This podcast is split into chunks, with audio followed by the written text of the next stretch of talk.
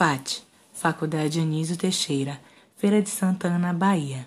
Discentes: Carolina Raquel Alves, Nayara Alves e Stephanie Queiroz.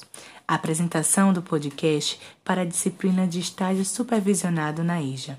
Docente Ana Conceição, Feira de Santana, Bahia, 2020.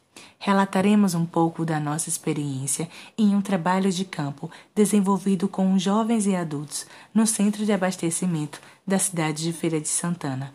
Aqui abordaremos alguns aspectos conceituais da educação de jovens e adultos, assim como a nossa experiência ao analisar comerciantes e clientes desse espaço como sujeitos de ações formativas e desenvolvimento de projetos pedagógicos voltados à instituição de uma pedagogia social nesse espaço. Agora, introduziremos alguns conceitos e desafios da EJA com Nayara Alves. A EJA é uma modalidade de ensino destinada aos jovens, adultos e idosos que não tiveram acesso à educação na idade apropriada. Permite que o aluno retome os estudos e os conclua em menos tempo, possibilitando acesso ao ensino e qualificação para conseguir melhores oportunidades. Os alunos desta modalidade são homens e mulheres trabalhadores, moradores urbanos de periferias e moradores rurais.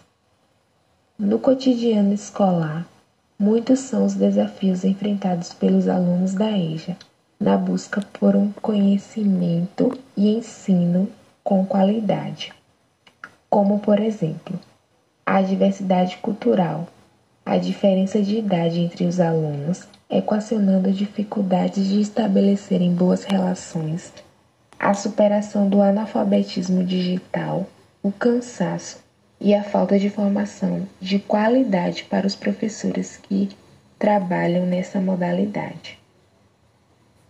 Obrigada, Nayara. Assim, esses alunos, com todos esses desafios, seria uma alternativa proveitosa envolvê-los em uma atividade pedagógica que levasse em consideração a sua realidade cultural e profissional, o que pode ser uma oportunidade valiosa para aprendizado e interação social. A educação não formal pode desenvolver-se em variados espaços.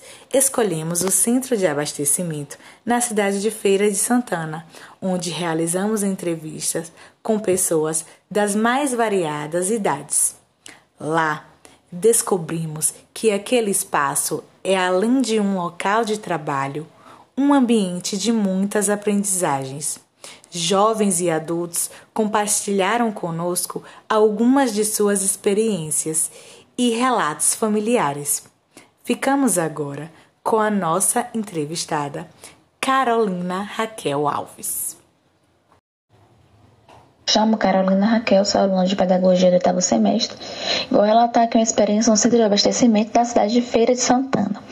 Então, nesse momento, eu tive o prazer de conhecer jovens né, e adultos que ali vendem né, seus produtos, comerciantes daquele local, e foi um momento enriquecedor com seus depoimentos, é, senhores né, e senhoras que foram trabalhar muito novos, muito cedo e tinham um conhecimento assim de mundo que nos enriquecia de forma muito positiva.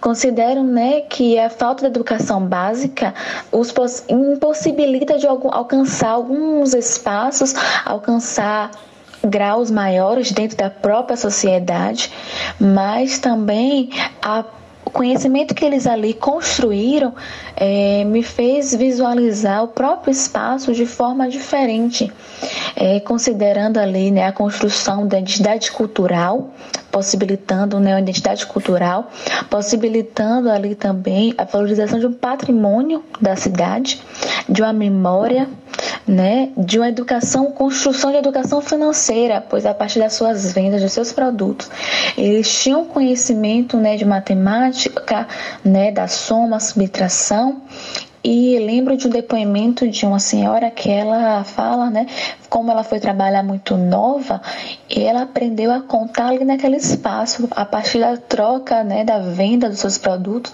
para passar troco, eles tiveram que aprender na prática. E isso né, me fez observar, a valorizar e visualizar né, os espaços não formais de uma outra forma. Um espaço também que é produtor de conhecimento, que a gente também pode valorizar, explorá-lo de forma significativa e intencional. Poucos são os estudos sobre a prática da educação não formal, embora diferentes segmentos da sociedade venham direcionando o olhar para essa pedagogia social como campos de conhecimento e ação profissional.